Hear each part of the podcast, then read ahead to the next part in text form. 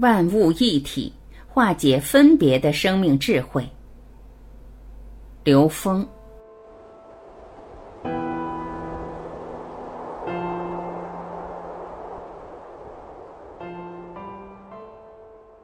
刘峰老师说，疫情期间，人类特别是中华民族面临着巨大的挑战。往下发展的事态，在不同的人的眼里是不一样的。我们以万物一体作为话题切入，展开看这个时空点。我们面对这样的道劫并降时空机遇和转折，炎黄子孙怎样从中华智慧里汲取内在的能量，唤醒自己内在的觉醒？从万物一体电影说起。现代人的思维逻辑是从下往上看整个宇宙空间，以三维为基础，从三维所有的显化上往下推看到的、研究到的、感悟到的部分。实际上，东方智慧本质上是整体宇宙，是从上往下看整个宇宙，从上往下究竟上到什么境界？所以，有些人拿出三维可见的宇宙、星球、星系表达。对三维的人来讲，在整个太阳系、整个星系，足够感受到我们如此之渺小。但是东方智慧是从 n 维 n 趋于无穷大，从上往下看整个宇宙的一切存在。在这个格局之下，三维能看到的一切，包括星系、整个宇宙描述的所有存在逻辑，在进行着描述。这种描述到第四维，所有的丰盛和繁荣成为无穷分之一。到第五维变成无穷的平方分之一，在 n 维 n 趋于无穷大，这些表达变成无穷的无穷次方分之一。所以从表达方式看，现代人的思维逻辑和真正的东方智慧之间有着很本质的区别。从哪个层次理解尊重生命是非常非常重要的切入点。从对立中解脱。在万物一体里，已经跟我们讲到生命被尊重，重要到什么程度？重要在三维的是非对错、善恶的对立之中。我们是否真的能从这种对立中解脱出来？从下往上，永远在分别意识里面，在这种分别意识里去找所谓的正确、善良，都是有限的，而且各执一词。我经常说，一个学佛的人跟一个基督徒吵架，相当于只说英文的人和一个只说中文的人吵架，彼此不知道对方在说什么。同样，对于生命的尊重，对于经常提到的话题，关于食用野生动物，一般人认为不吃野生动物就是尊重生命了吗？吃掉的动物难道不是生命吗？还有人说植物呢？所以在不同的格局、不同的角度看到的时空能量关系，用这种分别的意识去批判的时候，可能忽略了所有这些事情产生的根源到底是什么。一切的发生源于执念，三维一切苦难、愚昧、仇恨、恐惧，其实都源于因执念而产生的分别意识的持续强化。为什么说持续强化？没有分别，没有执念，根本没有显化的存在。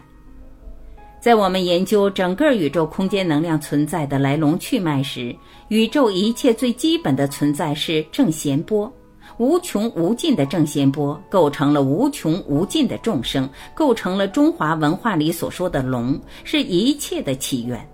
但是这些自由存在的能量波彼此之间构成各种可能的能量结构。当我们对任何一种能量结构产生纠结和执着的时候，这个时空中的一切就发生了。所以，一切的发生源于执念。当我们对一个念执着的时候，当跟一个能量波产生同频共振的时候，跟其他所有存在的能量波就产生了分别。这种分别再继续叠加、共振、放大以后，产生了我们现在复杂的现实存在。近代物理里研究出一个概念：量子物理实验的实验结果与实验人的意识相关。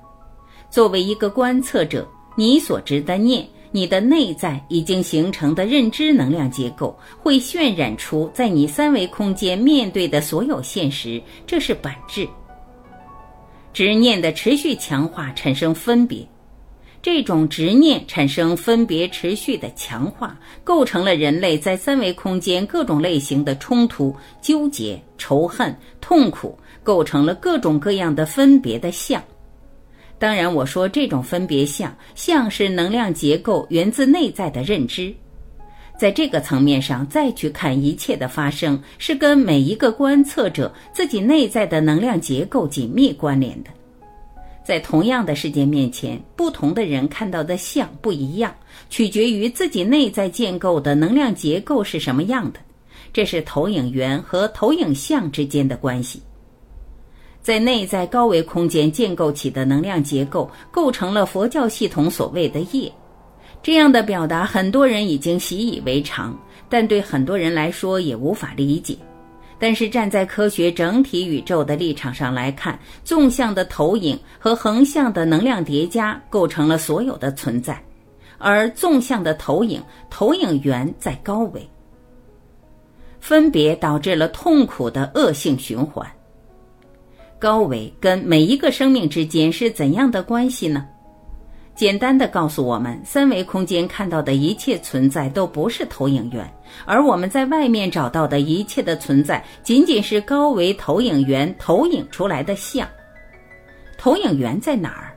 自己内在才是高维空间，外面所有的像都是因为内在对某些能量系统的执着，使我们投影出来了跟这个能量系统所在同一个层次的现实存在。